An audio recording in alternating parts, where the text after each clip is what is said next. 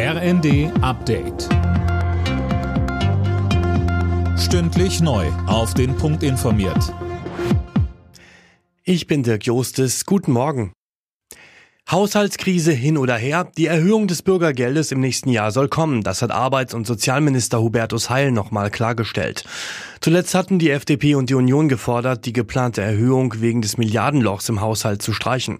Heil sagt, wir werden als Koalition diese Haushaltsprobleme lösen. Davon bin ich überzeugt. Dazu müssen alle einen Beitrag leisten. Dafür braucht es pragmatische Lösungen. Ich bin auch dafür, dass wir darüber diskutieren, wie wir den Sozialstaat zielgenauer machen können. Aber wozu ich nicht bereit bin, ist, dass soziale Sicherheit in Deutschland zerstört wird.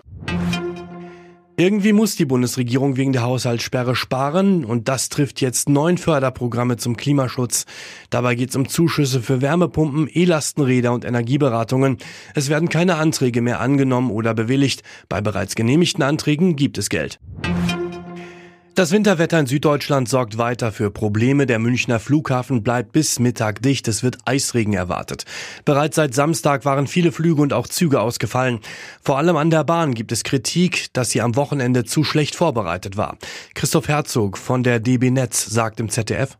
Ich wüsste nicht, was sich auf ein Ereignis, das sich einmal im Jahrhundert ergibt, noch anders vorbereiten kann wie jetzt. Wir haben eine funktionierende Mannschaft, die die Entsteuerung draußen vorantreibt, die die Krisenstäbe intern koordiniert. Und ich glaube, wir haben auch Kunden, die Verständnis haben für das, was gerade passiert, eben weil es etwas ganz Außergewöhnliches ist.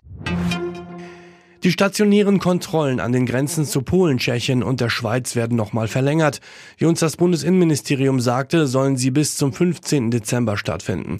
Seit Beginn der Kontrollen Mitte Oktober wurden gut 9000 unerlaubte Einreisen festgestellt.